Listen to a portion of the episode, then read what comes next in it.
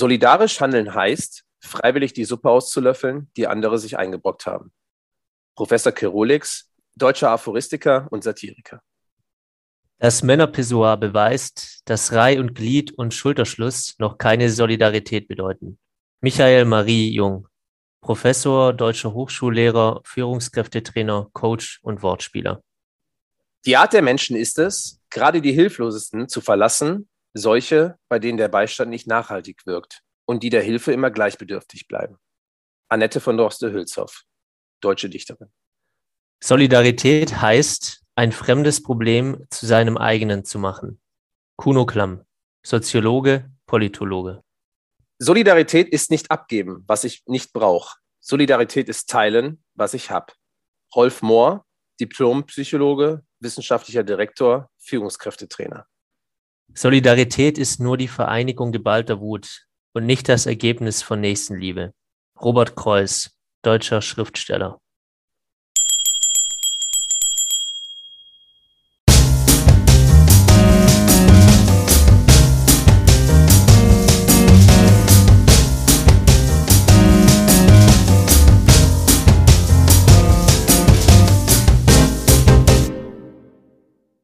Liebe Shakies, im Januar haben wir uns mal ein bisschen ruhig gehalten, ein paar kreative Pausen genommen, um uns auch mal selbst wieder zu reflektieren und ein paar Ideen zu machen, was wir noch alles besser machen können in der Zukunft. Jetzt Februar, frisch, also an euch willkommen im Februar und wir sind zurück von Komme nicht mit Shakespeare. Bevor wir aber ein bisschen über das Thema sprechen, was wir gerade im Intro schon angetriggert haben und noch ganz viele andere Themen, die sich überall angehäuft haben.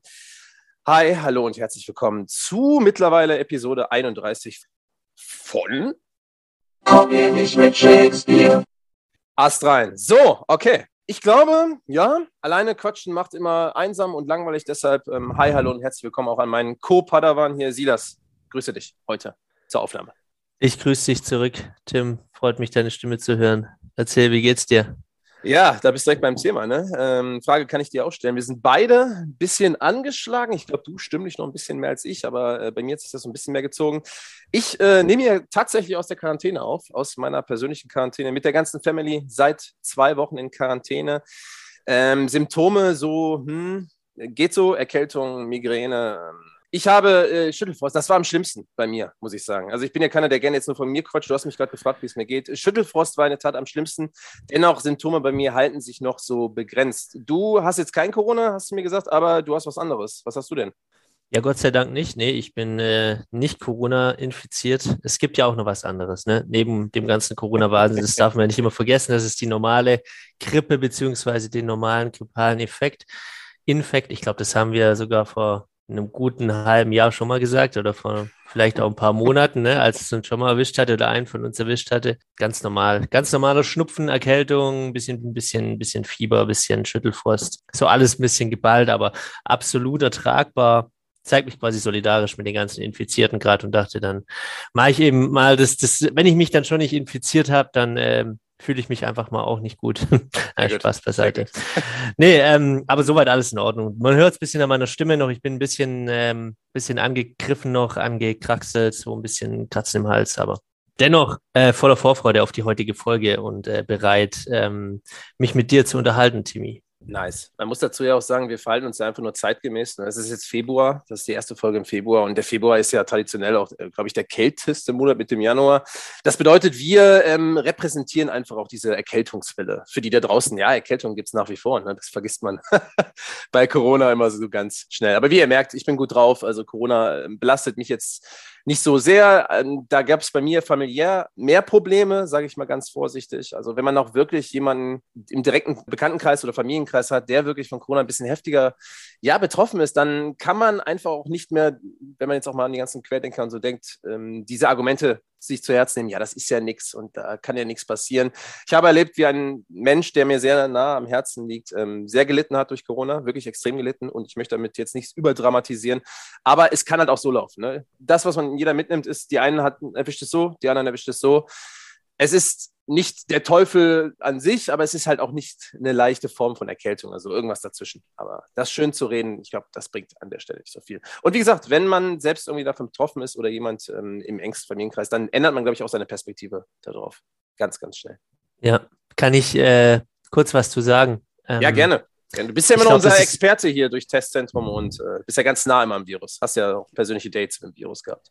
Eben, ich, ich glaube halt, es ist immer so ein, so ein schmaler, gerade auch jetzt, gerade du hast es angesprochen von, ich finde, man muss auch immer noch mal differenzieren. Ich muss mich jetzt an der Stelle schon entschuldigen, meine Stimme hört sich echt nicht so geil an heute, aber ich gebe mein Bestes, ich ziehe es durch, tu das heute einfach mal ähm, entschuldigen oder ich bitte im Vorfeld um Entschuldigung. Man muss immer ein bisschen differenzieren, glaube ich, auch, ähm, wie die Leute so sind. Ne? Also ich habe zum Beispiel, wir hatten das schon oft, diese, diese Argumente, wir hatten es, glaube ich, auch vor zwei Wochen besprochen, so, dass man die einfach nicht mehr nachvollziehen kann, teilweise, ne? von, von Auf- und Querdenkern und so weiter. Und am schlimmsten finde ich es eigentlich auch nach wie vor noch, wenn, wenn Leute das so verharmlosen, ne?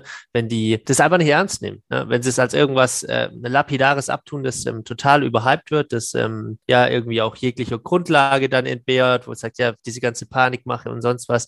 Das ist so ein Punkt, wo ich dann, wo ich dann traurigerweise immer dran denken muss. Ich glaube, die behaupten sowas genau so lange, bis es jemand, bis es sie selbst oder jemand ähm, Nahestehendes heftiger erwischt dass sie das auch wirklich mal sehen müssen und man wünscht es ja niemand, aber dass man das wirklich am eigenen Leib oder jetzt, wie es bei dir auch passiert ist, im, im engen familiären Umkreis erleben muss, um dann wirklich mal vielleicht auch ein Umdenken stattfinden zu lassen. Das finde ich so, finde ich wirklich traurig, ne? Aber so sind die Menschen. So alles so, so wenn es weit weg ist oder wobei Corona jetzt als weit weg zu bezeichnen, ähm, da wäre ich auch vorsichtig, muss ich sagen. Ähm, aber du kannst, glaube ich, meine, meine, meine Gedanken, Gedankenargumentation ein bisschen folgen. Ne? Also es ist immer so, es ist traurig, aber es ist so, dass man es teilweise erst selbst spüren muss, um dann zu wissen, oha, ist er vielleicht doch bisschen gefährlich. Ne? Ist er dann gar nicht so, wie ich dann vielleicht jetzt mit meinem Schild auf der Straße verkündet habe, die letzten Monate. Ja. ja. Ja, klar. Du kennst ja. mich ja, ich bin ja immer sehr viel auf Twitter unterwegs und am Anfang, als die ersten Meldungen kamen von wegen Corona-Leugner jetzt an den Folgen von Corona gestorben,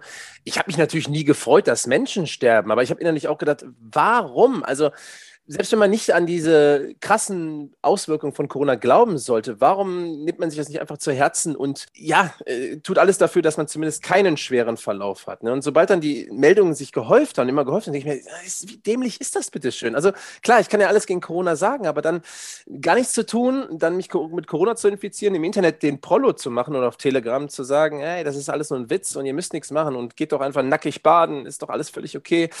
Und zwei Wochen später kommt dann wieder ein Schlagzeile, ja, nächster Corona-Leugner leider an Corona verstorben oder an den Folgen von Corona gestorben. Aber ich will jetzt hier gar nicht auch diese Diskussion eröffnen, ob man jetzt mit Corona gestorben ist oder an Corona gestorben ist oder wegen Corona gestorben ist. Ist doch völlig egal. Da ist ein Mensch gestorben und man hätte es eventuell vermeiden können. Und wenn dieser Mensch einfach nicht so, ja, egozentrisch, egoistisch, unsolidarisch, zwinker, zwinker, ja dann hätte man sowas vermeiden können und diese Person könnte eventuell noch leben. Es ist einfach so. Ne? Also, wie gesagt, ich will es ja auch nicht verteufeln. Wenn ich sage, Corona ist nur noch das Gesprächsthema, wir haben nur noch Corona und entweder sterben wir jetzt alle an Corona oder wir schaffen es alle da über den Berg. Nein, Corona wird bleiben, aber man sollte es einfach als das nehmen, was es ist. Und es ist einfach nicht nur eine leichte Form von Erkältung oder als wenn ich mir einen Fingernagel abgebrochen hätte oder sowas. Ja, traurig irgendwie, dass es dann nach fast zwei Jahren jetzt oder nach über zwei Jahren Pandemie ähm, teilweise immer noch so dargestellt wird. Mhm, ähm, ja. Aber nicht nur Corona heute, wobei wir noch einen kleinen Punkt haben, äh, an, anschließend an äh, Corona, äh, der Genesenstatus. Ne? Ähm, du hast mir damals, äh, du hast mir eine Meldung geschickt, ich glaube, es ist schon anderthalb Wochen her, dass im Bundestag der Genesenstatus, der für uns alle ja verkürzt wurde auf lediglich drei Monate, ähm, dass der Bundestag da ausgenommen ist. Ja, das ist in der Tat richtig. Politiker sind irgendwie wichtiger als andere Menschen. Ja, ich glaube, Hintergrund ist ja, dass man vermeiden will, dass dann so viele Politiker ausfallen in kürzester Zeit, ne, wegen dem Genesenstatus. Darum dürfen die länger genesen bleiben, um dann auch ihre Geschäfte dem deutschen Volke zu widmen. Wirkt natürlich ein bisschen zynisch ne, in so einer Pandemie, wenn irgendwie jeder den Genesenstatus von drei Monaten bekommt, nur Politiker dürfen irgendwie sechs Monate sich als genesen dann äh, einstempeln lassen oder aufstellen lassen. Ja, was, was, was verleiht das dir für einen Eindruck? Also lassen, lassen die Politiker uns da im Stich oder macht das Sinn, das so zu machen, damit die natürlich ihre Regierungsgeschäfte nicht vernachlässigen? Ja, kurios. Ich meine, in dem Atemzug, in dem man das beschließt, wird ja automatisch die Arbeit von einem Politiker über oder die Wichtigkeit der Arbeit eines Politikers über die Wichtigkeit der Arbeit sämtlicher anderen gestellt. Theoretisch, wenn man jetzt das, dieser Argumentation folgt und sagt, es hat einfach ähm, den Hintergrund, dass die Politiker ihrer Arbeit nachgehen müssen. Und das finde ich dann natürlich ein bisschen schwierig, aber ich will mir da jetzt kein Urteil anmaßen. Ähm, ich habe es persönlich nicht verstanden, aber das ist meine subjektive Meinung, weil ich sage, hey, ganz ehrlich, wir hatten schon so viel jetzt mit zu kämpfen, mit äh, verschiedene Beschlüsse da, verschiedene Beschlüsse da. Man fährt von Hamburg nach, nach Bayern und dann ist auf einmal der Genesenstatus aufgehoben über Nacht. Und also es, ist das sowieso schon verwirrend genug. Und alle haben ja dieses Thema Einheitlichkeit in der Pandemie war ein ganz großes. Und jetzt dann äh, dort wieder Ausnahmen zu machen, finde ich sehr, sehr schwierig, muss ich sagen. Ja ich glaube, dass wir in der Pandemie auch jetzt seit zwei Jahren schon in dem Modus sind, wenn irgendjemand bevorzugt wird, und das ist ja jetzt ähm, de facto der Fall, dann hat das immer so ein komisches, äh, ja, so einen komischen Beigeschmack, oder? Also das ist, äh, ich kann jetzt auch, also natürlich Leugner kann ich jetzt nicht verstehen, aber ich kann irgendwo nachvollziehen, dass Menschen sich jetzt führen und sagen, ja, warum die denn und ich jetzt nicht? Oder warum beispielsweise hat man die ganzen ähm, Arbeiterinnen und Arbeiter, die beispielsweise in, in sozialen Einrichtungen arbeiten, warum hat man denen diesen Status nicht auch gegeben? Gut, vielleicht der Hintergrund, wenn die wirklich genesen sind, sich trotzdem mit Corona infizieren, dass sie das dann weitergeben würden in ihrer Einrichtung. Aber ich verstehe nicht so ganz den Hintergrund da, muss ich sagen. Und äh, will mich jetzt nicht auf die Seite von irgendwelchen Corona-Leugnern stellen und sagen, äh, ist alles unfair und ist alles nicht fair. Trotzdem, jeder hat ja irgendwo auch Aufmerksamkeit verdient und jeder, der irgendwie was zu sagen hat, dem sollte auch vielleicht auch zugehört werden bis zu einem gewissen Grad. Und darum verstehe ich jetzt auch, wenn man in gewisser Form das hinterfragt, weil sowas muss man hinterfragen. Ja, ich denke, das ist auch das gute Recht, da mal eine, eine, Rückfrage zu stellen, warum jetzt genau das so sein sollte bei denen und bei uns dann irgendwie nicht. Also so diese, diese, ähm, ja, ein Stück weit in Anführungszeichen Sonderbehandlung, wollen wir es mal nennen, ja, ähm, ja. beziehungsweise vielleicht auch Bevorzugung oder was man da für ein passendes Wort finden kann. Ähm, Timmy, du hast es bei, du hast am eigenen Leib erlebt, auch jetzt dadurch, dass du ähm, quarantänisiert wurdest, dass es ein auch für dich am Anfang ziemlich schwer zu durchblicken da war. Ne? Was, was darf ich jetzt machen? Wo muss ich mich melden? Wie ist so dieser, wie so der, der korrekte bürokratische Weg auch, ne, um mhm. dich komplett abzusichern. Das ist, glaube ich, auch so ein Punkt, wo jetzt gerade durch diese, durch diese Themen, die jetzt aufgekommen sind, mit äh, PCR-Priorisierung, mit ähm, Verschiebung der Quarantänezeit, mit ähm, was gilt für jemand, der Kontaktperson ist, was, was gilt dann, ähm, wenn es innerhalb der Familie ausbricht, wie kann ich mich raustesten und so. Ich glaube, da ist gerade so ein, so die Beschlüsse stehen zwar irgendwo, aber niemand peilt so wirklich, äh, wie es funktioniert, ne? Absolut, absolut. Also die letzten zwei Wochen bei mir waren wirklich wild und abenteuerlustig. Und ich habe mich immer wieder innerlich aufgeregt, weil es ja in gewissen Bundesländern wieder verschieden ist. Aber da rege ich mich auch seit Anbeginn der Pandemie darüber auf, warum man deutschlandweit nicht einfach eine Gesetzeslage formt. Klar, wir leben in einem föderalistischen Land. Das heißt, jedes Bundesland darf eigentlich so sein eigenes Süppchen bei gewissen Thematiken löffeln. Aber nichtsdestotrotz, bei sowas sollten wir, glaube ich, solidarisch alle Hand in Hand miteinander gehen. Vor allem auch, wenn du verzweifelt auf den Anruf dann vom Gesundheitsamt erwartest, weil du ja eh schon verunsichert bist und du denkst dir, gut, da sind halt Experten am Telefon, die werden dir jetzt genau erklären, was hast du dann zu tun, was hast du dann zu tun, was hast du dann zu tun. Und bei mir war es ja auch so, dass ich die erste Woche ja komplett clean war und in freiwilliger Quarantäne war, weil sich meine Familie angesteckt hat. Und dann kam es halt, wie es kommen musste. Ne? Coronavirus verbreitet sich. Nach sieben Tagen war dann ich infiziert und musste dann nochmal in die Quarantäne gehen, aber in die unfreiwillige so gesehen. Ja, und dann bist du halt mal zwei Wochen weg vom Fenster und ähm, fragst dich natürlich trotzdem, was darf ich jetzt? In der ersten Zeit zum Beispiel, ich war ja geboostert. Das heißt, wenn meine Familie äh, clean war, durfte ich mich quasi frei draußen bewegen. Weiß jetzt nicht, ob das nur in NRW so ist beispielsweise oder in ganz Deutschland ist, aber ich durfte zu dem Zeitpunkt, wo ich auch schwerkranke Familienmitglieder habe, durfte ich mich frei draußen bewegen und theoretisch da das Virus weitergeben. Ab dem Moment, wo ich infiziert bin, begebe ich mich natürlich dann in die Quarantäne. Habe ich natürlich jetzt nicht getan. Ich bin natürlich so nicht rumgelaufen, weil ich irgendwie eins und eins zusammenrechnen konnte. Aber ich verstehe auch Menschen, die sich dadurch komplett verunsichert fühlen, weil sie einfach nicht wissen, was Sache ist. Oder, und das ist ja der zweite Punkt, die Gesundheitsämter sind ja auch mega überfordert, rufen einen nicht immer an und schon steht man da. Was ist jetzt mit Job? Was ist jetzt mit Familie? Ich bin zum Beispiel ja auch äh, Lehrer, das heißt, ich arbeite im Sozialen. Wie habe ich mich dazu verhalten? Ich möchte natürlich nicht der Superspreader sein, der in die Schule gehen darf, rein gesetzlich. Und dann ist in drei Wochen, muss die ganze Schule zu machen, weil da sich natürlich so und so viele Kinder infiziert haben. Das macht natürlich auch keinen Sinn. Und ich muss sagen, diese zwei Wochen jetzt, ähm, wo sich das bei mir so umgespielt hat, die haben meine ganze Sichtweise auf Corona nicht verändert, aber es ist einfach nochmal aus einer anderen persönlichen Sichtweise das Ganze zu betrachten. War spannend. War lustig und war spannend. Ja, du sagst es, ähm, es lässt uns nicht los, ne? Irgendwo. Nee, und das äh, muss man so. jetzt vielleicht auch einfach äh, langsam annehmen als, als Teil unseres Lebens. So, was war denn, was war sonst noch los? Es gab leider sehr viel Trauriges, sehr viel Erschütterndes auch, was, was passiert ist. Ähm, in Heidelberg gab es einen Amoklauf ne, an, der, an der Universität, eigentlich auch so ein unfassbar sinnloses Ereignis wieder, wenn man irgendwie darüber resümiert. Ähm, ich habe mir dann das so vorgestellt, ne? also Heidelberg, Freiburg ist jetzt auch nicht die Welt. Ich weiß auch mal, dass sie in Heidelberg kurzzeitig ähm, mich beworben hatte zum, zum Studium. Ähm, kenne auch ähm, Studenten aus Heidelberg. Äh, das kann an jeder deutschen Uni passieren. Ne? Wenn ich jetzt überlege, dass es in Freiburg passiert ist, dass da einfach jemand reinspaziert und irgendwie ja, das Feuer eröffnet auf Erstsemester. Das macht dann wieder so ein bisschen sprachlos, was da, was da vorgefallen ist maßlos ähm, krass. Mir fehlen nach wie vor da die Worte. Und ja, du hast recht, das hätte an jeder deutschen Uni passieren können. Stell dir vor, wir beide, ne, für die da draußen, euch alle, wir haben ja zusammen in Köln studiert und da hätte auch jederzeit mal irgendwann in so einer Vorlesung oder meinetwegen im Seminar kommt ein Verwirrter rein und eröffnet das Feuer, warum auch immer. Und du sitzt halt in den Reihen und fragst dich, warum. Es hat so ein bisschen was Amerikanisches, oder was heißt amerikanisch? Ich möchte jetzt auch nicht ähm, sagen, dass sowas nur in Amerika passiert, aber es ist so in der Vergangenheit, dass man oftmals dann aus den Medien mitbekommen hat, ja, da ist mal wieder ein Jugendlicher durch leichten Waffen äh, oder das leichte Gelangen an Waffen mal wieder in eine Uni reingerannt und hat dann mal wieder 20 Menschen niedergeschossen, weil er einfach selbst psychische Probleme hatte. Dass das natürlich so nah dran ist und dass das auch jederzeit hier passieren kann, ich glaube, das sind wir noch nicht so bewusst oder das ist uns noch gar nicht so bewusst. Aber wie du sehen kannst, nimm einfach mal das Jagdgewehr vom Vater, rennst in die nächste Kneipe rein und ja, es ist so einfach. Und ähm, die Frage ist ja eher, wie kann man das zukünftig vermeiden? Natürlich jetzt durch Corona. Ja, ihr merkt schon, heute ist mal wieder ein bisschen Corona-lastig, aber kommen halt nicht drum herum, auch ab und zu mal über das Thema zu sprechen. Aber viele Menschen vereinsamen, gut, die vereinsamen halt zu Hause. Viele Menschen. Ist natürlich klar, das Thema haben wir auch schon seit zwei Jahren irgendwo in Corona und immer mal wieder, auch in den Medien, haben wir auch schon wieder drüber gesprochen. Und irgendwann tickt man vielleicht auch einfach aus. Also, ne, ich will das nicht schönreden. Das ist eine furchtbare Tat und ähm, ja, herzliches Beileid auf jeden Fall an die Überbliebenen. Ja, ich weiß du sagst es. Ein Student, glaube ich, gestorben, ne? oder zwei? Bin ich ganz nee, 23-jährige Studentin ist, glaube ich, gestorben. Eine, okay. Ja, ja. Aber wie du sagst, Erstsemester freut sich gerade auf einen neuen Lebensabschnitt ne? und ist gerade in den ersten Vorlesungen und dann rechnet mit nichts und wird dann einfach, ja, kommt nicht mehr nach Hause. Ne?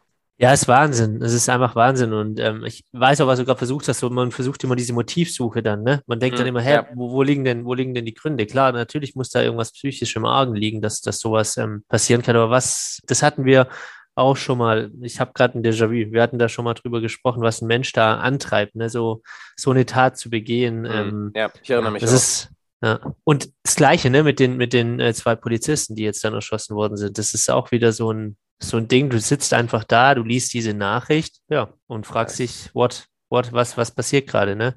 Das ist auch so, ne? Da geht es einem nicht so locker flockig von der Zunge, sich über so ein Thema zu äußern. Also ich finde auch oftmals, ähm, dass man Angst hat, irgendwie das Falsche zu sagen in so einer Situation, weil es gibt keine mhm. Entschuldigung für sowas. Es gibt auch keinen, wo man sagt, okay, da könnte ich irgendwie solidarisch mit umgehen oder so. Nein, gibt's nicht. Also außer du bist natürlich genauso drauf wie so jemand, der wirklich in die Uni geht und sagt, ich habe nichts mehr zu verlieren, ich gehe da jetzt rein, ich nehme so viele Menschen mit, wie es geht, vielleicht noch ein paar Lehrer oder Dozenten oder so. Ja, grausam. Also einfach grausam. Wir verurteilen das natürlich aufs Schärfste und hoffen einfach, dass sowas zukünftig nicht nochmal passiert. Ne? Aber ich sage es jetzt klar so, ich wette, es wird leider wieder passieren.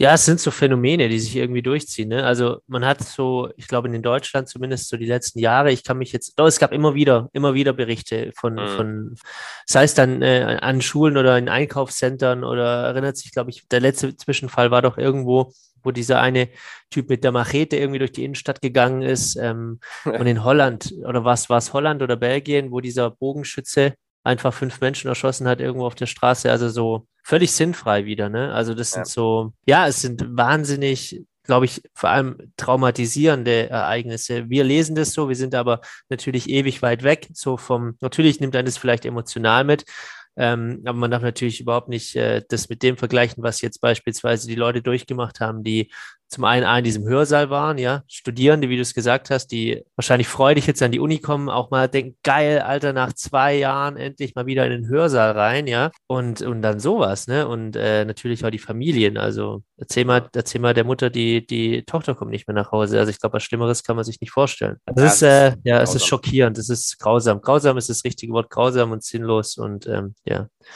oh das oh ist, ähm, schwierig darüber zu sprechen. Wir haben noch oder ich habe noch was anderes mir aufgeschrieben in meiner weisen, ähm, was heißt weisen Voraussicht? Nein, in meiner neuen Rolle als engagierter Protokollant unserer äh, Meetings. Er wird übrigens richtig schlecht bezahlt, das kann ich an der Stelle ja. sagen. Ja, ich mache das ja auch Spaß. Ne? Also ich bin ja äh, regelrecht leidenschaftlicher Schreiber, würde ich mich betiteln. Ja, was sollst du jetzt auch anderes sagen, wenn ich dir sage, dass du wenig verdienst? Ähm, dann kannst du ja schlecht sagen, ja, und das finde ich toll. ja, macht macht äh, die enormen ähm, Gagen, die ich pro Folge mit dem Podcast verdienen, machen das wieder wett. Auf da mache ich Fall. auch mal so eine, so eine ähm, ja, Dokumentararbeit, so eine äh, Schrift, Schriftarbeit zwischendurch, die mache ich dann gern mit. Das ist in Ordnung. Nehme ich mit auf, mein, auf meine Krone. So, Ökolabel für Atom- und Erdgas, Timmy. Geil, oder? Ja, geile Überleitung. Ich dachte, du wolltest als erstes über die erschossenen Polizisten erzählen, weil das, da hätte die Überleitung besser funktioniert. ja, aber ich finde, die, die Folge hat schon einen tristen, einen tristen Beigeschmack schon wieder. Und ich muss ehrlich sagen, diese, ja, natürlich, wir können auch kurz drüber reden, diese, diese Polizistenmorde, das war für mich auch wieder so ein, im Prinzip auch genauso sinnlos, ne? Beziehungsweise da ging es ja wenn ich die, die Medienerstattung richtig verstanden habe, darum, dass äh, Wildtusch, ähm, Wilderei vertuscht werden sollte. Ne? Mm, genau, da, da frage ich mich halt, wer kommt auf die Idee, auf Menschen zu feuern? Ist man dann schon irgendwie so abgestumpft, weil man jetzt sowieso auf Tiere geschossen hat, dass der Weg dann auf einen Mensch zu schießen nicht mehr so weit ist? Oder ich meine, wie, wie kaputt muss man da als Mensch sein? Ja, das ist eine können wir, Frage. Können wir uns nicht vorstellen, ne? Also aus ja. einem normalen Sichtwinkel, Blickwinkel kann ich mir nicht vorstellen. Das Einzige, was wir ja wissen, ist, dass der Mann, also der Tatverdächtige, dass er keinen Ausweis hatte, beziehungsweise keine Beurteilung, ob er überhaupt äh, Wilderei betreiben darf. Und er hat das ja mehr oder weniger illegal gemacht. Und ich glaube, er war in dieser Situation einfach schon so verzweifelt. Die haben ja auch wohl da dann das Wildtier, ich weiß gar nicht, was es wahrscheinlich war, vielleicht ein Hirschbock oder sowas ähnliches, ja im Auto gefunden, wahrscheinlich durch Geruch oder so. Und als ihnen das aufgefallen ist, dann ist er ja erst aktiv geworden und hat dann auf die Polizisten geschossen. Und ich glaube, er war einfach in dieser Situation so dermaßen verzweifelt, dass er dann ähm, ja auf Menschen geschossen hat. Weil so musst du mal, du musst erstmal in diesen Zustand kommen, dass du so offen auf Menschen schießt. Ne? Und auch noch auf Polizisten. Ich meine, äh, Polizisten oder nicht Polizisten, es wäre jetzt fast egal, auf wen er schießen würde. Es sind einfach zwei Menschen gestorben, das muss man ja auch mal betonen. Aber ähm, hätte er einfach nur Fahrerflucht begangen, wäre es wahrscheinlich nicht so dramatisch gewesen, als wenn du natürlich noch zwei Leichen nimmst. Und, ah, oder stell dich da einfach, sag, hey, ja, ich habe Ja, Scheiße wenn du gebaut. Eier in der Hose hast, dann stellst du ja. dich einfach, ja. ja das ist absolut, absolut feige. Vor allem, die müssen ja nicht mal die Chance gehabt haben, sich da irgendwie zu verteidigen, ne? Wenn die zu zweit, ich glaube, der eine hat vier Schüsse abge abbekommen und, und die andere, oder diese junge Polizeianwärterin, einen, einen Schuss in den Kopf. Und ähm, da frage ich mich, die müssen ja gar keine Zeit gehabt haben, großartig sich zu verteidigen. Also ich glaube, der hat da, wahrscheinlich direkt das Feuer eröffnet. Ne? Ich glaube, die hatten, haben ja noch einen Funkspruch ähm, losgelassen. Das, soweit kamen sie noch ja. und dann sind sie, glaube ich, relativ schnell nacheinander verstorben. Aber wie, wie dramatisch muss man sich diese Szene vorstellen? Beide wahrscheinlich blutüberströmt am Boden, wissen, dass es vielleicht zu Ende geht. Ich, ja, ich will da jetzt gar nicht so darauf eingehen. Und schaffen es noch einen Funkspruch loszuwerden, bevor sie dann beide in jungen Alter ja, versterben. Das ist so grausam, das ist so furchtbar, wenn man sich das einfach mal vorstellt. Unfassbar. Ja. ja. Ah Mann, jetzt ist die Stimmung hier schon wieder im Keller. Toll. Kurz durchatmen, also ähm, auf jeden Fall herzliches Beileid an die Familien und an alle, die da mit betroffen sind. Ähm, ja, ja. Können wir uns gar nicht vorstellen, aber schließen sie fest in die Gebete mit ein. Tim, jetzt die Frage von mir. Öko-Label für Atom- und Erdgas. Ich weiß, wieder krasse Überleitung, aber es gibt, es gibt, glaube ich, keine elegante Art, ähm, nach so einem Thema irgendwie überzuleiten. Deswegen versuchen wir es jetzt einfach mal. Was ist deine Antwort drauf? Ist es, ist es geil? Voll geil, klar. Also Atomkraft ist doch mega geil. Ist doch super. Na, wir haben Atomkraft, uns ja auch schon. Ja, bitte. ja, genau. Wir machen demnächst so grüne Sticker die sind ja, waren ja mal ursprünglich gelb gewesen, die Atomkraft Nein Danke Sticker. Die machen wir jetzt in grün und Atomkraft Ja bitte. Und meinetwegen auch irgendwas drunter Atomkraft bis 2050 oder so. Machen wir mit von mir aus. Ja, ja, wir haben uns ja bei Instagram schon dazu geäußert, auch ein Statement abgegeben und ähm, wenig überraschend sind wir nicht sehr begeistert von der ganzen Idee. Denn Atomkraft ähm, oder auch Gaskraftwerke, das ist beides nicht ökologisch. Das ist nicht nachhaltig und absolut nicht umweltfreundlich. In keinster Weise. Und was die EU hier macht, ja, gut, die wollen halt. Ähm, den ganzen Fauxpas mit den erneuerbaren Energien so ein bisschen, glaube ich, unter den Tisch kehren, ne? weil das funktioniert ja alles so nicht mit, mit Windenergie und mit Sonnenenergie und so. Und wir Deutschen sind ja sowieso, was das angeht, auch ein bisschen rückständig. Andere Länder ja auch, ähm, wenn man ja auch mal betrachtet, dass Frankreich beispielsweise ja noch neue Atomkraftwerke baut und eröffnet, auch an unserer Grenze entlang. Gar nicht so weit weg von dir, glaube ich auch. Ne? Ist da nicht auch irgendwo eins in der Nähe Freiburg, da auf der französischen Seite? Ja, ähm, ja, ja, ist, äh, ist äh, gar nicht weit weg. Und ich glaube, das ist in Fessenheim oder ich bin mir nicht ganz sicher, ob ich es richtig ausspreche, aber ich meine ja, also Luftlinie ist es ähm, absolut, absolut greifbar hier weiß nicht, wie viele Kilometer ähm, Fessenheim von Freiburg dann weg ist, aber da ist auf jeden Fall noch eins. Ich meine, das haben sie jetzt aber abgestellt. Ah, okay, ich, meine, es ist, okay. ich meine, es ist nicht mehr aktiv. Da müsste ich mich aber nochmal ähm, schlau machen. Ich meine, die haben das ähm, 2020 haben sie das stillgelegt. Doch, da bin ich mir eigentlich relativ sicher. Allerdings, ähm, das ist ja auf, auf französischem Boden, ne? das ist nicht auf deutschem Boden, aber es ist eben so nah an, ähm, an Freiburg auch oder an der, an der deutschen Grenze, dass man da auf jeden Fall auch äh, betroffen gewesen wäre, wenn da, wenn da was los gewesen wäre. Also das ist ja von hier aus, ich würde sagen, vielleicht zur Luftlinie so 20 Kilometer, 30 Kilometer maximal. das ist nichts, ne? Das ist nee, ja. gar nicht, gar nicht, gar nicht. man muss ja dazu sagen, dass entlang der deutschen Grenze bei allen Nachbarländern ja überall Atomkraftwerke in nächster Nähe sind. Das, was ja das Ganze immer so ironisch macht, dass wir jetzt ja die Atomkraftwerke abschalten.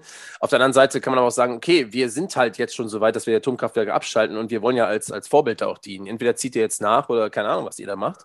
Aber letztendlich, ähm, wo soll das mit Atomkraft hinführen? Das größte Problem sind ja diese Endlager.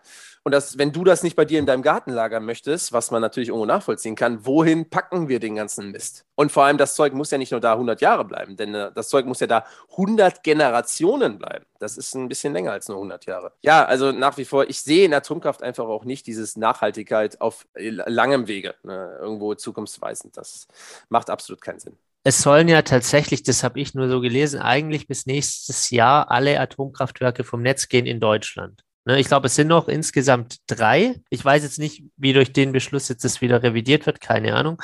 Aber ich meine, es sind drei aktive Atomkraftwerke, die wir hier in Deutschland noch haben. Und bleibt das dann so? Oder werden die jetzt. Ja, es werden keine neuen aufmachen in Deutschland. Das bleibt fest. Es werden keine ja. neuen aufmachen. Ja. Okay, ja, immerhin das, ne? Aber ich meine, wir haben noch drei aktive und ich meine, der Punkt ist so einfach der, dieser ganze Atommüll, ja, das darf man nicht vergessen, dieser ganze Atommüll, der der ist ja, der ist ja teilweise noch nicht, man sucht ja immer noch, ich glaube, man sucht seit Jahren, wirklich seit Jahren sucht man so eine Enddeponie, wo man das ganze Zeug lagern kann und natürlich auch so lagern kann, dass es keine Bedrohung darstellt. Ich meine, da wurde mal, da wurde mal jemand beauftragt, das zu suchen. Das ist nach wie vor immer noch nicht passiert. Das heißt, ähm, man hat immer noch keinen, sagen wir mal, Atomfriedhof, so in Anführungszeichen, für diesen ganzen Atommüll, der nach wie vor kursiert oder nach wie vor ähm, irgendwo gelagert ist oder zwischengelagert ist.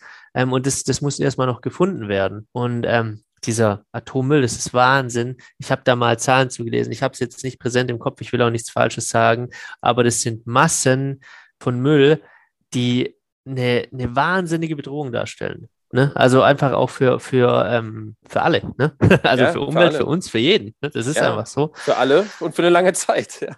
Überleg mal, wenn so Atom, Atommüll da lagert und dann sprechen wir hier von mindestens mal 5 Millionen Jahren oder 10 Millionen Jahren, das soll ja 10 Millionen Jahre an der Stelle bleiben. Dann findet man einen Ort, wo das so ist. Weil, ne, klar, es ist jetzt schwierig herauszufinden, okay, vielleicht eine Wüste würde sich anbieten, weil man vielleicht weiß, aber was ist der Zustand von der Wüste? Vielleicht in 5 Millionen Jahren gibt es in der Wüste wieder Wasser, weil sich natürlich die Erde ja auch verändert. Und dann ist das ganze Zeug auf einmal unter Wasser und man muss da rausfischen oder so.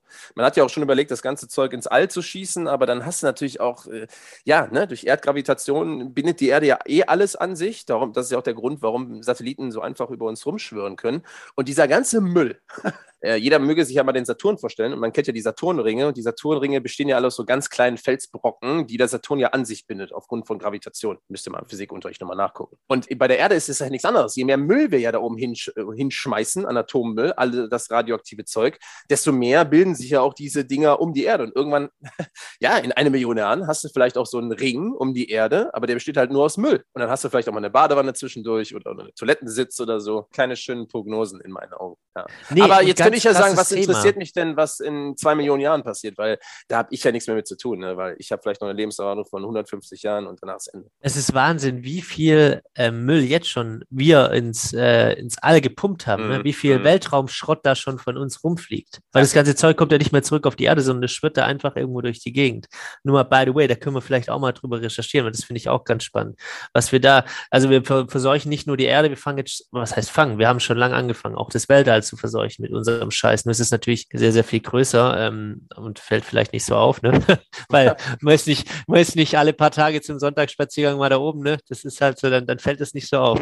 Ja, absolut. Halt, die Zeugen, die Zeugen sind rar, sagen wir es so. Aber eine ganz kurze Zahl noch, ähm, und zwar erwarten Experten bis 2080 rund 10 1500 Tonnen hochradioaktiven Abfällen aus, aus Brennelementen. Und ähm, das war vorhin das, was ich angetriggert hatte. Dafür hat man noch kein äh, Endlager gefunden. Da sollte man eigentlich bis 2031, haben sie gesagt, wird ein Endlager gefunden werden. Ich meine, sie haben noch ein bisschen Zeit. Jetzt äh, mit Prognosen dieser Art immer vorsichtig sein. Wenn die Politik sagt 2031, Tim, dann weißt du, es wird wahrscheinlich 2131 sein, bis irgendwas gefunden wird. Aber immerhin, ja, immerhin haben sie mal eine Zahl ausgerufen. Jetzt gucken wir mal, wie, sich, ja, wie sich, das verhält. Ja. Ich sage nur Atomkraft äh, mit den Zahlen. Das ist immer schön, wenn die Deutsch, wenn deutsche Politik Zahlen rausgibt, bis wann die was schaffen sollen. Und da kann man ja auch mal in der Historie zurückgehen. Für euch da draußen macht das auch einfach mal. Und guckt mal, wie oft Deutschland oder deutsche Politik sich an solche Zahlen gehalten hat. Das könnt ihr wahrscheinlich in einer Hand ablesen. Wie häufig? Ich weiß überhaupt nicht, ob die sich überhaupt einmal an Zahlen gehalten haben, um ehrlich zu sein. Mir fällt kein Beispiel ein. Ja, ist schon lustig. Ja. Elon Musk hat übrigens die überragende Idee und mein Gott, ähm, könnte man vielleicht mal ausprobieren. Ich bin jetzt physikalisch nicht so weit, dass ich da alles drüber sagen kann, ob da so Gefahren sind. Aber Elon Musks Idee war es mal, den ganzen Scheiß in die Sonne zu schicken. Ne? Also wir packen das alles voll mit einer Rakete, losschicken mit seiner SpaceX-Rampen äh, da in Amerika und dann das ganze Zeug gehen Sonne geschickt, in die Sonne rein und dann verbrennt alles. Das Problem ist, wir wissen natürlich auch nicht, was dann passiert, ne? weil wir haben ja eh schon so viel Einfluss auf Natur und Umwelt und wenn wir jetzt auch noch die Sonne irgendwie mit irgendwas vollballern, Gut, die Sonne ist riesig, das muss man auch dazu sagen. Ich glaube, wenn wir da jetzt mal einen, einen Kaugummi reinschmeißen, ist das nicht so schlimm.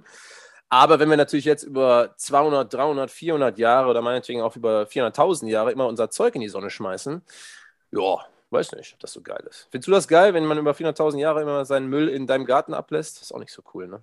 Ich, nicht, ich äh, würde sagen, lass mal die Sonne in Ruhe. Also einfach nur aus meiner, aus meiner kleinen Worte hier in meinem Aufnahmezimmer sage ich jetzt mal, lass mal die Sonne in Ruhe. Sehr gut. Habt alle Notlook abgesehen, ja? La, la, ah, ja, lass, richtig. Lass die Scheiße Versucht jetzt nicht noch die Sonne mit reinzuziehen, auch an die Adresse vom Herrn Musk. Vielleicht funktioniert es, keine Ahnung. Aber ich glaube, wenn wir die Sonne kaputt machen, dann haben wir ein richtiges Problem. Ja, ja, ja, ja, stimmt schon. Dann funktioniert hier nichts mehr. Ne? Das, ist, äh, das ist, aber auch, äh, ist aber auch klar. Ne? Aber ähm, ja, ich meine, der Mann hat revolutionäre Ideen. Why not? Vielleicht kann das funktionieren. Ich weiß es nicht. Ich glaube nicht, dass alle, alle Ideen schlecht sind. Ähm, ich weiß noch nicht, ob alle Ideen so äh, realistisch sind, muss man auch dazu sagen. Ja. ja. So, du warst dran. Für alle, die sich gerade gefragt haben, wie viel größer die Sonne denn die Erde ist, die Sonne hat ähm, ungefähr ähm, das Hundertfache des Erddurchmessers. Nur, falls man das mal so ins, ins Verhältnis setzen möchte. 1,39 Millionen Kilometer ist der Durchmesser der Sonne. Ihr sollt ja auch was lernen hier. So. Genug Platz für all den Plastikmüll. Also, wenn ihr noch Lust habt, dann können wir auch den ganzen Plastikmüll aus den Meeren noch in die Sonne schmeißen. Da muss ja, ey, guck mal, ganz ehrlich, da ist so viel Platz, da kannst du alles reinschmeißen. Meine Güte, soll man nicht so anstellen hier. Ja? Ich habe neulich nochmal ähm, die Doku gesehen, wo wir auch schon mal drüber berichtet haben, Piracy. Ich hätte ah, echt ja, wieder ja. neu im Strahl mich ähm, bisher ich sag's nicht mehr. Ähm, ich hätte mich da einfach wieder, oder habe mich natürlich da einfach wieder, ich war sehr enttäuscht, sagen wir es so, ich war wirklich sehr enttäuscht. Ähm, ja, was da, wie, wie, wenig da einfach passiert und ähm, ja, und ich denke so, hey, das, das, das Berichten, die Doku ist jetzt schon wieder ein Jahr alt oder zwei. Das passiert, das passiert jetzt gerade, während wir hier plaudern, passiert das alles, ja, passiert dieses, diese Überfischung, es passiert dieser, diese wahnsinnige Umweltverschmutzung, all diese Faktoren, die quasi Krieg gegen den Ozean führen und mhm. diese Mächte, die, die passieren jetzt gerade und ähm, es hat sich per se nicht viel getan. Macht mich traurig, wirklich. Also, aber gut, nee, da gehen wir jetzt wieder in die Richtung, ähm, da, da würden wir wahrscheinlich heute in drei Stunden noch da sitzen. Timmy, ganz kurz, wo ich noch drauf kurz zu sprechen kommen möchte, bevor wir gleich noch ein bisschen über die Solidarität quatschen. Ukraine-Konflikt ist gerade auch so aktuell, ähm, wie. Wir haben echt keine schönen Themen, oder? Haben wir, haben wir irgendwas, also das Wetter heute ist auch scheiße. Gibt es irgendwas Schönes in deinem Leben gerade, Silas? Sag mal bitte. Nur damit ganz, wir ganz, mal was Schönes haben hier. Ganz, ganz tolle Sachen gibt es bei mir. Ich bin wahnsinnig, du weißt doch, ich bin ein wahnsinnig positiver Mensch. Ich bin sehr happy. Ich bin dankbar für ganz, ganz vieles. Ich bin dankbar, dass wir beide heute mal wieder quatschen dürfen. Oh, oh, das ähm, ist herzerwärmend. Ja, ja, aber ja. natürlich haben wir jetzt, haben wir gerade jetzt nicht hier die, sagen wir mal, das Potpourri der guten Laune heute mit am Start. Aber da müsst ihr jetzt einfach durch. Ne? Jetzt habt ihr ja schon so lange zugehört. Gönnt euch den Rest auch noch und dann Könnt ihr euch nachher irgendwo in den Keller. Geil. Die wissen ja noch nicht, dass es noch schlimmer wird. Und das haben wir denen ja noch gar nicht verraten. Noch wird nicht schlimmer, Tim. Okay, Mann, clever ja, sein. Entschuldigung, Entschuldigung, Entschuldigung. Ich habe nichts gesagt. Definitiv ist äh, Ukraine-Konflikt gerade sehr, sehr aktuell. Ähm, für alle, die da vielleicht nicht so das Background-Wissen haben, also es hat alles 2013 eigentlich angefangen, als der damalige Präsi der Ukraine, der Viktor Janukowitsch, ähm, hieß der gute Mann, das Assoziierungsabkommen mit der EU ausgeschlagen hat und sich dann Russland zugewandt hat. Und dann sind diese, diese Unruhen entstanden, ähm, dann auch auf der Krim, dann wurde die Krim ja von, von Russland annektiert und so. Und seitdem ist dieses, ist ja, ist ja, sind da ja Spannungen, ne? also es ist ja, und es gibt ja auch immer wieder, kommt es ja auch zu militärischen Auseinandersetzungen, bis heute 13.000 Tote, ja, das ist auch wirklich eine heftige Zahl, wenn man da mal drüber nachdenkt, ähm, nur mal kurz überlegt, ich glaube, der äh, Nordirland-Konflikt, der jetzt schon mit, mit IAA wird, schon, was heißt ich, 30 Jahre, 40 Jahre, da gab es 3000 Tote, ne, in den, in den ganzen Jahren. Und jetzt hier in, in, in sieben Jahren ähm, schon, schon 13.000 Tote. Und ähm, ja, jetzt gerade ist es äh, ein Pulverfass, würde ich sagen, ne, also es ist, äh, Europa ist auf äh, Diplomationskurs, versucht da zu vermitteln, ähm, wir hatten es vor zwei Wochen mal, ne, die ähm, unsere nee, warte, wie, wie haben wir sie genannt? Ähm, sie, sie, wo die ganzen äh, Leermaschinen füllt, ne? Die Annalena, ne? ähm, ich glaube, sie kann ja indirekt gar, gar nichts für. Das ist ja Luft, Lufthansa und EU-Gesetz und so. wir hatten, wir hatten, wir hatten, ja, ja, stimmt, genau, ja. Das war ja wieder so eine Geschichte, ne? Ökologische Fußabdruck, ah, aber Lufthansa 18.000 Maschinen. Ist da eigentlich irgendwas gegangen? Hast du nichts gelesen, oder? Haben sie nun so einen äh, Vorschlag nicht umgesetzt und vielleicht. Leider bisher noch nicht. Ne? Sie, sie, denken drüber nach ähm, und werden dann William bei Gelegenheit dann eine Auskunft geben, aber bisher ist da noch nicht so viel ja. passiert. Ja, ja, wir, wir leben hier in Deutschland auch, Silas. Du musst ja überlegen, so Dinge passieren nicht von heute auf morgen. Also das, äh, ich weiß nicht, wie du das vorgestellt hast. So, ja. braucht Zeit. Es braucht Zeit. Ja. Ja, ne? Wahrscheinlich genauso lange, wie Atommüll braucht, um endgültig äh, vom Planeten Erde zu verschwinden. Also so Pi mal Daumen. 20 Millionen Jahre, 30 Millionen Jahre, wer weiß. Ah, nee, das ist, nur, das ist erst die Halbwertszeit von Uran, ne? Ach, oh Mann. Okay, aber wie gesagt, ähm, wir erleben das nicht mehr. Du nicht, ich nicht, auch ihr alle da draußen nicht mehr. Soll nicht sagen, äh, haben wir kein Problem mehr mit, aber. Mach dir diese Einstellung nicht zu eigen. Das ist Na, auf keinen fatal. Fall, auf Fall. Ne? Ich bin ja ein solidarischer Mensch. Ja. Zwinker, zwinker.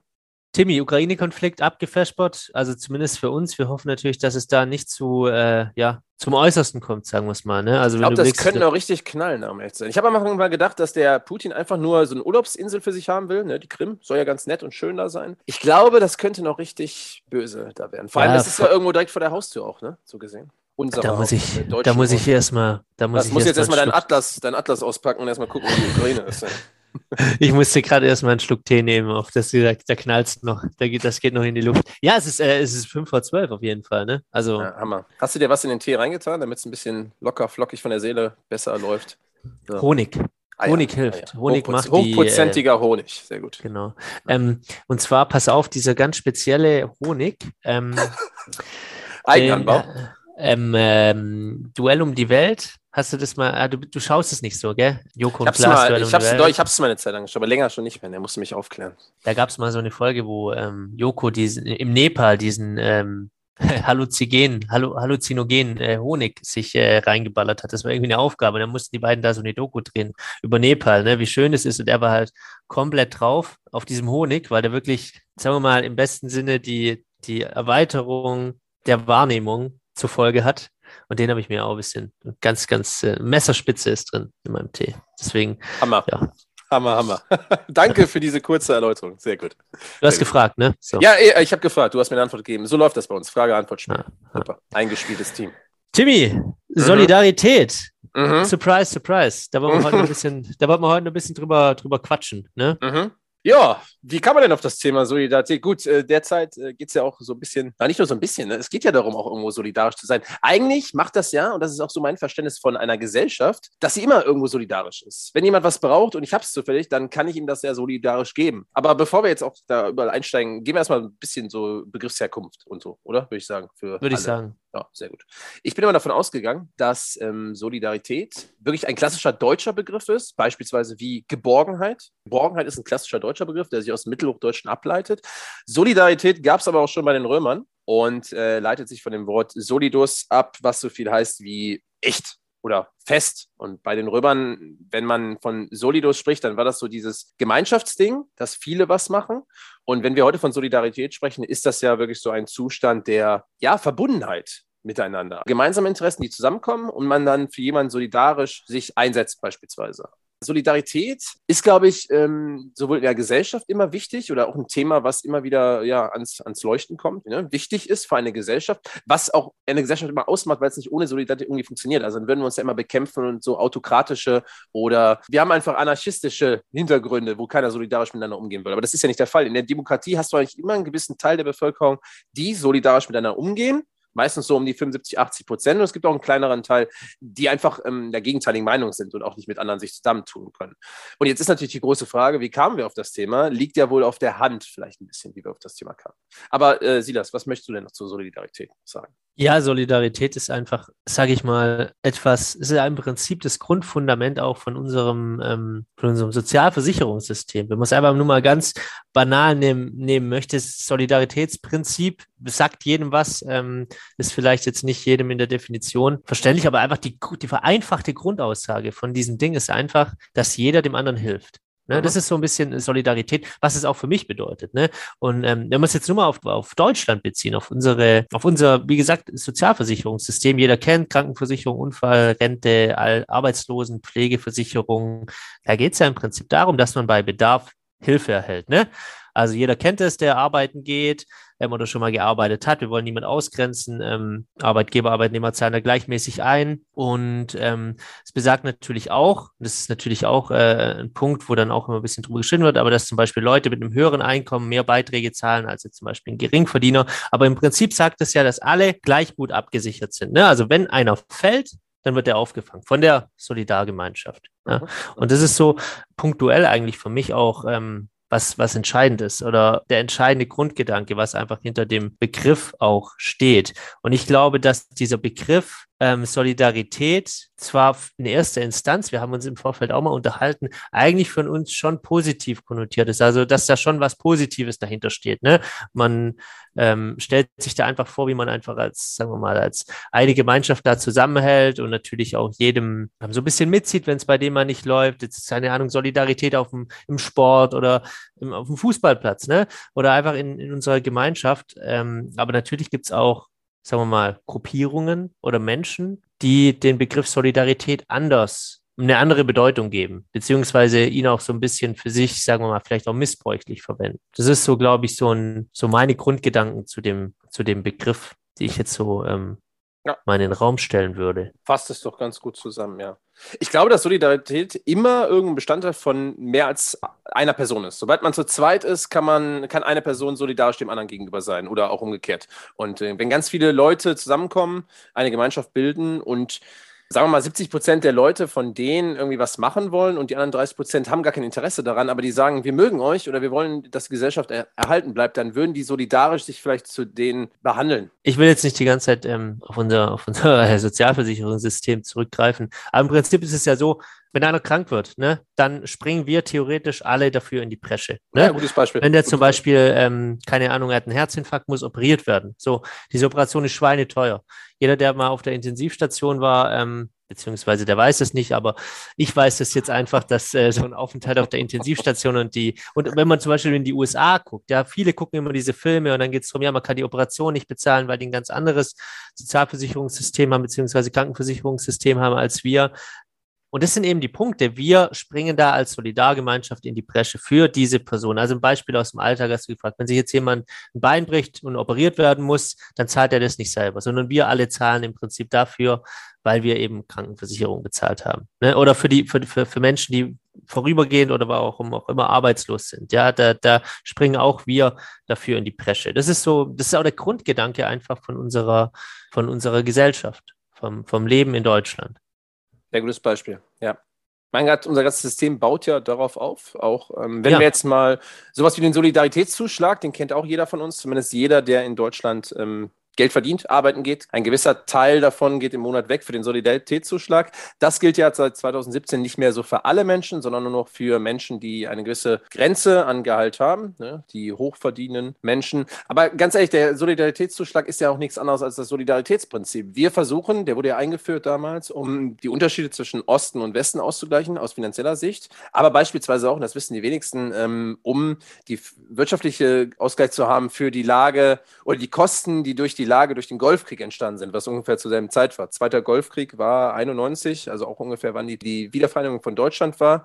Und da haben wir auch, wenn wir jetzt mal bei der Wiedervereinigung bleiben, einfach so den Gedanken, dass wir einfach als neue Gesellschaft, als Bundesrepublik Deutschland alle mitziehen. Also wir nehmen halt den Schwächsten auch mit und unterstützen den. Und das war dann in dem Fall leider, ne, das ist jetzt nichts, nichts, nichts äh, Abwertendes oder so, aber es war dann einfach die Bevölkerung im Osten, die klar aufgrund der jahrelangen Unausgeglichenheit, auch mit DDR und dem ganzen Wirtschaftssystem, deutlich weniger Vermögen aufgebaut hat als in Westdeutschland, wo ja auch Boom kam und Wirtschaft äh, äh, angekurbelt wurde. Und das ist ja alles in der DDR ausgeblieben. Und da kann man auch von Solidarität sprechen. Aber zum Beispiel, wenn ich jetzt auch irgendwas für dich tue, dann könnte ich ja mit dir solidarisch agieren oder ich würde mich dir solidarisch äh, hingeben. Das heißt, Solidarität macht eigentlich in, den, in allen Gesellschaftsstrukturen Sinn. Und ich glaube, du findest es auch überall. Auf jeden Fall. Ähm, Sehe ich, seh ich genauso. Kann ich auch erstmal gar nichts hinzufügen ich glaube, was, was wichtig ist, dass man auch noch die andere Seite irgendwo beleuchtet. Und zwar, wo fängt Solidarität an, wo hört sie auf? Ne? Also ich glaube, wir beide könnten jetzt da oder ich könnte jetzt eine These aufstellen und wir könnten jetzt wahrscheinlich darüber diskutieren, würden aber wahrscheinlich zum selben Schluss kommen. Ne? Wenn wir jetzt zum Beispiel sagen, okay, für uns wäre es beispielsweise Solidarität, wenn wir sagen, wir lassen uns alle impfen. So, Punkt. Ne? Das wäre jetzt zum Beispiel, wir würden wahrscheinlich sagen, ja, das ist für uns Solidarität. Ein anderer sagt, nee, das ist für mich überhaupt keine Solidarität, das ist für mich ein Zwang. Das ist, warum soll ich das machen? Ne? Das sind, das sind Punkte, wo man drüber streiten kann. Für mich aber Solidarität auf jeden Fall aufhört, ist, wenn Menschen sich hinter Solidarität verstecken. Ne? Also mhm. wenn die beispielsweise, und ich weiß, mir, wir bringen dieses Beispiel oft, aber es ist eben ein, ein Umstand, der in unserer heutigen Zeit zu häufig passiert, und zu häufig vorkommt, wenn zum Beispiel Menschen mit, mit Stiefeln auf die Straße gehen und mit Fackeln oder sonst was und andere Menschen aufgrund irgendwelcher Andersheiten ausgrenzen, ja, dann nutzen die die Solidarität und das ist ja genau das, was wir auch im Intro ein bisschen getriggert haben, dieses Schulter an Schulter stehen und so weiter, das ist noch lange keine Solidarität. Nur weil ich mich da als Mob zusammentue ähm, und mich dann auch hinter Solidarität in Anführungszeichen und hinter diesem Gemeinschaftsbild, ja, verstecke und vermeintlich mich solidarisch vielleicht in der ursprünglichsten Wort Bedeutung mit meinen Kameraden solidarisch ähm, zeige und interagiere, die verstecken sich aber einfach hinter dieser Solidarität. Der dient denen als Deckmantel, um nicht als einzelne Person sich für ihr Handeln rechtfertigen zu müssen. Das ist für mich dann, das ist für mich keine Solidarität, beziehungsweise es ist vielleicht Solidarität im aller, aller negativsten Sinne, aber sicher nicht in, in der in der ursprünglichen Bedeutung oder in der Bedeutung, in der wir das Wort gerne sehen oder vielleicht auch ähm, allgemein sehen sollten. Denkst du, dass diese Leute dann denken, dass Solidarität immer eine Auslegungssache ist? Also, ne, die würden sich ja mal rechtfertigen und sagen, das ist doch auch eine gewisse Form von Solidarität. Also, warum kann man denn denn was anzweifeln? Und irgendwo haben sie ja recht, aber das ist ja genau der Prozess, den du gerade beschreibst, mhm. wo sie sich hinter diesem Deckmantel der Solidarität verstecken. Aber ich glaube, ja. da ist auch genau das Problem, oder? Definitiv. Und äh, hundertprozentig machen die das auch. Die fühlen sich in dem Moment solidarisch. Solidarisch mit ihren Kameraden oder solidarisch mit der Gruppierung, die die gleichen Überzeugungen oder sagen wir mal die gleichen Ausgrenzungsgedanken oder sonst was im Sinn haben. Also definitiv bin ich, äh, kann ich, kann ich bejahen, äh, mhm. glaube ich mhm. auf jeden Fall, dass sie das für Solidarität halten. Und vielleicht ist es auch in, in der ursprünglichen oder in, sagen wir mal, in, einem, in einer Begriffsbezeichnung, die weder negativ noch positiv belastet ist, ist es vielleicht auch ein Stück weit Solidarität. Ja, darüber lässt sich eben diskutieren. Ich denke, ähm, dass Solidarität immer noch etwas mit Menschlichkeit auch zu tun hat und mit Brüderlichkeit und mit etwas für eine gute Sache einstehen und nicht mit geballten Knüppeln auf irgendwas draufzuhauen und ähm, mich da irgendwie äh, Hetzgedanken hinzugeben. Obwohl ich glaube, dass dann diese Menschen, die das so, die Solidarität für sich auslegen, die könnten sich nie, nie, auf so eine Diskussion mit dir einlassen. Wenn du einfach erklärst, okay, das ist meine Art von Solidarität und das ist deren Art von Solidarität, dann würde, glaube ich, immer eine Barriere dazwischen sein. Also man würde sich nie auf einen Punkt finden.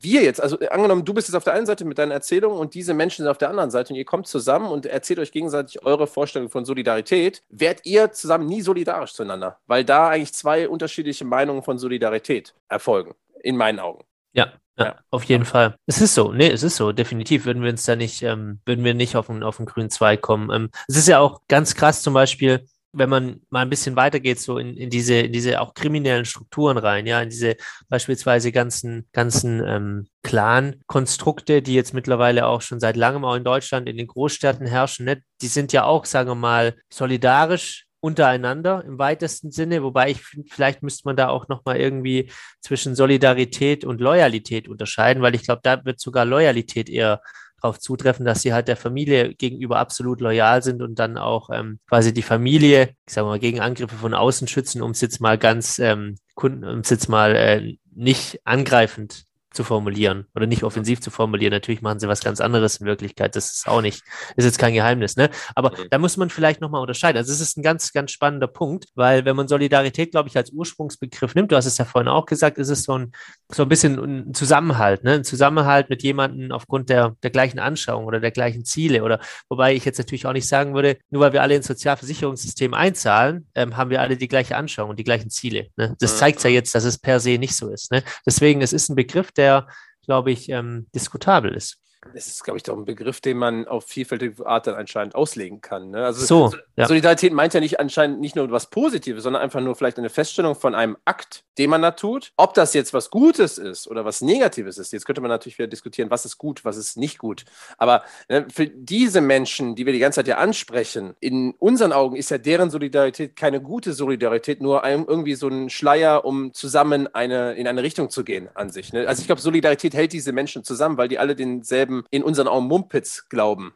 Sagst du jetzt ganz mal salopp ausgedrückt. Und das ist ja auch wieder extrem gefährlich in meinen Augen. Weil ja, wir würden ja immer betteln mit uns, mit denen und sagen, ja, das ist unsere Form von Solidarität. Nein, das ist eure Form von Solidarität. Nein, unsere Solidarität ist die bessere. Und so bist du halt immer wieder darum, diesen Begriff für die jeweilige Seite und Position auszulegen. Und da, glaube ich, entsteht jetzt auch das, was wir haben. Und wir sprechen es jetzt einfach auch mal an, das Kind. Wenn man wirklich jetzt so Corona-Leugner hat, Querdenker oder wie man jetzt sie jetzt auch nennen möchte. Wir werden jetzt ja auch nicht wertend werden. Aber ist es solidarisch? Und du hast die Frage mal angetriggert getriggert, mit diesen Menschen auf der Straße zusammenzulaufen, sich für deren Interessen einzusetzen. Also wenn ich dich das jetzt fragen würde, gut, du hast jetzt vielleicht eine andere Ansichtsweise, aber wenn du jetzt jemanden kennen würdest, der sagt, ja, oh, deren Ideen sind ja gar nicht so verkehrt und eigentlich finde ich das ganz gut und wir leben eh in einer Diktatur, ist es okay, mit denen dann solidarisch auf der Straße lang zu laufen? Und zweite Frage, Anschlussfrage. In den Medien hört man ja immer mehr, dass ja auch diese Querdenker oftmals mit Rechten, Rechtsradikalen, wie auch immer, zusammen agieren oder die sich einfach zusammen gesellen und für eine gemeinsame Sache kämpfen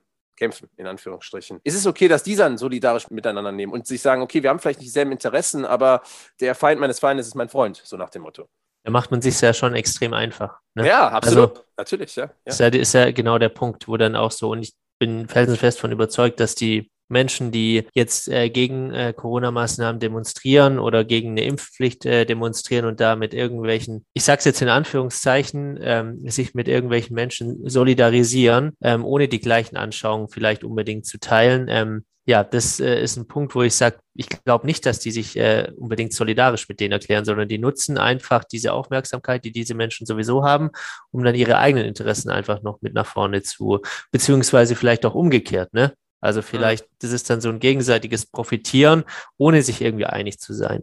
Was ich als Punkt einfach nochmal in, in den Raum stellen würde, ich glaube, eine gesellschaftliche, also Solidarität in der Gesellschaft oder die gesellschaftliche Solidarität ist ein gegenseitiges Füreinander eintreten. Das ist mir jetzt, finde ich, am passendsten ähm, in, innerhalb dieser Gemeinschaft, ohne die Interessen, die eigenen Interessen in den Vordergrund zu stellen. Also auch über die eigenen Interessen hinaus und die eigenen Ansichten hinaus eine Solidargemeinschaft zu bilden. Nicht jeder muss die gleichen Ansichten haben, aber im Hinblick auf eine funktionierende Gesellschaft müssen wir Solidarität zueinander beweisen ohne mhm. dass wir alle die gleichen politischen Ansichten, die gleichen religiösen Ansichten oder sonstige, ähm, sonstige Gedanken haben. Das ist für mich so ein Stück weit Solidarität, weil dieses Beispiel, was du gerade vorhin gesagt hast, wo du auch noch, wo ich dir noch eine Antwort schuldig bin, wenn man da gemeinsam auf die Straße geht. Und natürlich ist es dann total einfach, wenn der neben mir genau dasselbe denkt wie ich, nämlich alle Ausländer sind schlecht und ähm, Deutschland muss den Deutschen und was weiß ich, was die da für hirnlose Parolen dann teilweise von sich geben. Da ist ja überhaupt nichts. Warum soll ich mich mit dem solidarisch erklären? Das ist ja eins zu eins genau das, was ich, ähm, was ich selber vertrete. Ne? Ich glaube, zur Solidarität gehört vielleicht einfach noch dazu, dass man sich mit Menschen verbündet oder mit Menschen ähm, an einer Seite oder nicht als Seite, lass die Seiten raus, mit Menschen einfach verknüpft, ohne die gleichen Ansichten zu haben, ja, sondern aber für das Gemeinwohl einfach ähm, zusammensteht und dann auch mal über den Tellerrand schaut, über den eigenen. Mhm. Vielleicht ist das eine gute, ein guter Ansatz, um ähm, genau dem entgegenzuwirken, was wir jetzt ähm, vorhin mit den, mit den Menschen, die ja, sich da vielleicht einfach einen Deckmantel schaffen, was äh, die gesellschaftliche Solidarität davon unterscheidet. Sehr gut. Ich glaube, ein Punkt, der jetzt noch ähm, anzusprechen wäre, wenn wahrscheinlich auch noch dieselben Interessen, weil ich glaube, dass man sich nur mit Menschen solidarisch vereint, wenn man trotzdem irgendwo die gleichen Interessen hat. Also es muss irgendwo eine Gemeinsamkeit sein, sonst würde man sich ja nicht mit Menschen so zusammentun. Außer man hat die, das Interesse ist, eine dritte Partei auszumerzen, beispielsweise. Ne? Also da, klassisch nach dem Motto, der Feind meines Feindes ist mein Freund. Ich versuche einen Feind schon mal loszuwerden, ich verbünde mich mit einem anderen Feind und besiege den und kann danach den anderen Feind besiegen. Ich würde mich ja trotzdem solidarisch mit dem ersten Feind zusammentun, um den anderen Feind zu besiegen und danach würde ich mir ja trotzdem in den Rücken fallen. Also ich glaube schon, dass man irgendwo gleiche Gedanken, gleiche Ideen hat. Oder wir halt für die Gesellschaft sagen, ey, wir wollen einfach nur ein gutes Leben haben. Wir wollen unsere Demokratie so ausleben. Und ich würde mich jetzt für die Menschen solidarisch einsetzen, die das auch wollen. Also, was für unsere Demokratie tun oder für unser Land tun oder meinetwegen auch, gehen wir mal gar nicht mehr so weit, sondern wir bleiben jetzt mal bei, bei was Kleinem. Angenommen, ich mache jetzt solidarisch, ich sehe, wie Menschen, wie eine ältere Dame jeden Tag die Kippenstimme vom Boden aufhebt. Und ich sage jetzt, boah, finde ich eine coole Sache. Ich habe jeden Tag eine Stunde Zeit, dann gehe ich mir mit der Dame zusammen raus und mache das. Nicht, weil ich unbedingt daran glaube, dass das irgendwie was bringt, aber ich finde die, diese Idee gut, dass ich der Dame helfen möchte und deshalb gehe ich mit raus, helfe ihr, diese Kippenstimme aufzusammeln und vielleicht sehen das ja noch weitere Menschen und die kommen immer wieder zusammen und so wird die Gemeinschaft immer größer und so kann man was bewirken. Jetzt mal einfach so ein banales Beispiel genannt. Aber ich glaube, das ist das, was Solidarität dann am Ende dann auch ausmacht. Sehr schönes Beispiel und man hat eben auch dieses gemeinsame Ziel, sage ich mal dann in Anführungszeichen, vielleicht die Umwelt ein bisschen sauberer zu machen. Ja, genau. Und ich glaube, das ist bei Solidarität auch noch ein wichtiger Punkt, ja, der vielleicht einfach als Grundbasis dient, was habe dann auch ich als Einzelner davon, ne, in dieser Gesellschaft jetzt mitzumachen. Und das ist ja auch das, warum das so funktioniert bei uns, dieses Sozialversicherungssystem oder einfach dieses Solidaritätsprinzip, weil ich natürlich genauso abgesichert bin, wenn mir was passiert. Ne? Da geht es dann drum, jeder zahlt ein, wenn es den erwischt, dann springen wir für den ein, wenn es den erwischt, springen wir für den ein, wenn es mich erwischt, springen die ganzen anderen für mich ein. Ne? Das ist dann auch so dieser, das, was einen vielleicht dann auch einfach antreibt oder was auch dieses Positive ist, wo sich da auch niemand rausnehmen kann, weil es könnte ja theoretisch jeden treffen und jeder ist dadurch eigentlich abgesichert. Das ist eigentlich im Prinzip funktioniert. also ja, es funktioniert ja. bei uns. Ne? Ja. Du weißt, worauf ich raus will. Warum? Weil die Masse das ja schon will. Will das jetzt nur ein kleiner prozentualer Anteil, würde es, glaube ich, nicht funktionieren. Mehr als 50 Prozent müssen sich, glaube ich, für eine Sache einsetzen, sodass man immer mehr Leute dazu bekommt, die ja gemeinsame Interessen und gemeinsame Ziele haben. Du siehst, man kann Solidarität so für sich auslegen und so für sich auslegen. Dieser Begriff ist ja grundsätzlich neutral. Also der, der, der, suggeriert ja nicht, dass wir irgendwie gemeinsam die Welt retten wollen. Wir wollen was gegen Umwelt machen. Man kann sich auch solidarisch gegen Ausländer einsetzen. Also ich nenne jetzt mal ein krasses, verhartes Beispiel. Ne? Wenn sich diese Vereinigungen kommen, ist ja momentan auch leider wieder in Gang und Gäbe. Ne? Ausländerfeindlichkeit, äh, Homophobie, Rassismus. Und wenn sich mehrere Menschen da, die gemeinsame Interessen haben, sind die auch solidarisch. Es ist natürlich nur die Frage, ob das so positiv ausgelegt ist. Aber ja, ja das ist die Frage. Ich, in meinem Begriff sind die nicht solidarisch. Aber klar, in der Grunddefinition wären sie wahrscheinlich solidarisch. Ich glaube, dass die das auch anders sehen würden. Also wenn, angenommen, ja. du würdest die jetzt fragen, dann würden die sagen, ja, ist doch schon positiv, weil wir sind ja hier zehn Leute, die das gut finden. Dann sagst du aber, ja, aber ich habe hier 100, die das finden. Übrigens nicht äh, zu verwechseln mit dem, ähm, es ist Solidaritätsprinzip, nicht mit dem äh, Subsidiaritätsprinzip. Da habe ich mich nämlich im Vorfeld auch mit beschäftigt, weil, erinnerst du dich noch, als der Henrik bei uns war? Ja, ähm, selbstverständlich. Er hat es nämlich auch mal erklärt, dieses, äh, die kleinste Einheit übernimmt quasi die Aufgaben. Also mhm. das ist so, das ist quasi nicht, äh, ein ganz plakatives Beispiel wäre ja, der Staat hilft, ja, und, und, und unterstützt, also quasi eine Hilfe zur Selbsthilfe. Der bietet Möglichkeiten, äh, wie zum Beispiel Jobcenter oder zahlt Sozialhilfen oder Weiterbildung oder so, aber er füllt dir nicht die Formulare aus, um irgendeinen Job zu bekommen und er fährt dich auch nicht zur Arbeit. Ne? Also die Arbeit wird so auf die, die kleinstmögliche Stelle ähm, delegiert, sagen wir mal, und dann geht es so von oben nach unten. Der Henrik hat es damals wahrscheinlich tausendmal schöner erklärt, als ich das ähm, gemacht habe. Aber macht euch da mal drüber, ähm, lest euch das mal noch durch, das ist auch ganz spannend und dann seid ihr, was die Prinzipien angeht, ähm, relativ, relativ äh, gut abgesichert. Das ist ja auch diese Grundlage, ne? Liberales Denken als Grundlage. Der Mensch als Individuum soll halt frei sein. Der soll ja, einfach ja. sein Ding machen können, nicht von oben herab irgendwie verpflichtet werden und ähm, eigentlich auch so ein Grundgedanken unserer, unserer Verfassung. Schön nochmal angetriggert, gerade das Thema. Ich habe da eben auch kurz drüber nachgedacht. Vielleicht müssen wir den Henrik nochmal in den Podcast einladen, damit er uns nochmal so einen kleinen Exkurs da an der Stelle Ja, fragen, wie er zufrieden ist, ne? Mit äh, Ausgang der, der. Auch das, ja, ich hoffe doch mal. Ich meine, er hatte es alles ja so, wie er das gesagt hat, ist ja eigentlich alles so ausgegangen. Seine SPD ist jetzt am Regieren und ähm, ja, da? Fragen wir ihn nochmal, Hendrik. Lag, glaub gar nicht so weit daneben, ne? Was, was Nein, seine... gar nicht, gar nicht, gar nicht. Ja. Hm. Gut. Doch, er lag äh, damit daneben, da lagen wir auch daneben, dass Frau Merkel nicht die Neujahrsrede gehalten hat. Das war dann doch der Herr Scholz, ähm, da lagen wir ja auch falsch, weil wir ja dachten, das zieht sich alles noch ein bisschen länger hin ins Jahr 2022, aber dann kurz vor knapp haben sie es noch gerade gerettet. Ja, Gott sei Dank.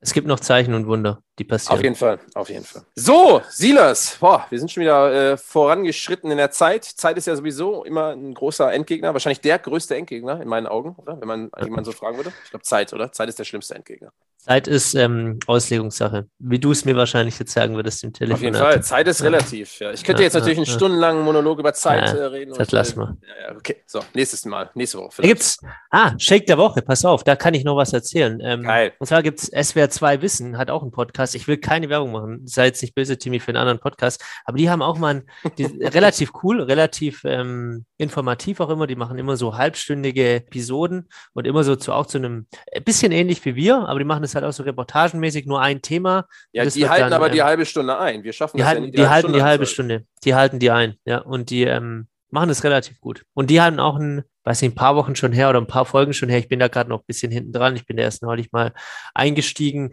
zum Thema Zeit. Das müsst ihr ah. euch mal anhören. Das ist wirklich spannend. Da wird dann auch so ein, ja, wirklich ein Wissenschaftler so ein bisschen, ja, hält so einen kleinen Monolog, aber sehr, sehr, sehr interessant. Man muss es vielleicht auch zweimal anhören, aber schon beim ersten Mal bekommt man so ein Gefühl, auch zum Beispiel, warum erleben wir Zeit anders? Ne? Warum rast die Zeit, wenn wir irgendwas Schönes machen? Und warum, oh, jetzt, jetzt merkst du, langsam wird die Nase zu.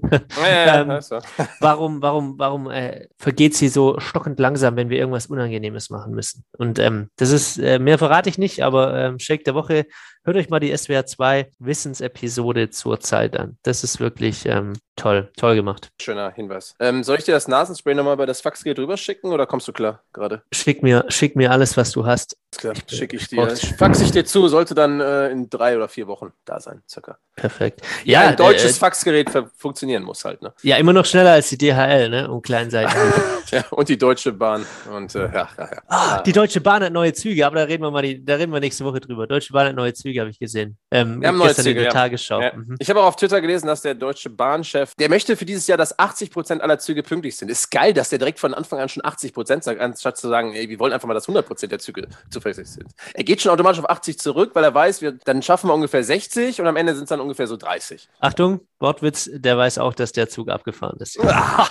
so, gut, der war richtig schlecht. Ich bin krank, entschuldigt. Oh Mann, mal Feierabend, ja, genau. Oh, Feierabend. Also, macht's gut, bis nächste Woche, bleibt gesund und wir hören uns. Äh, Slosche. Wie immer von meiner Seite auch äh, ganz kurz. Bleibt gesund, bleibt sicher. Ihr seht, wir hatten Corona, beziehungsweise eine Person von uns. Aber ich denke mal, nächste Woche sagen wir dann, dass Silas mit Corona infiziert ist. Hoffentlich nicht. Und bleibt vor allem solidarisch. Das kann man vielleicht an der Stelle nochmal am Ende sagen. Und wir sehen uns nächste Woche und hören uns nächste Woche. Bis dann. Slanche.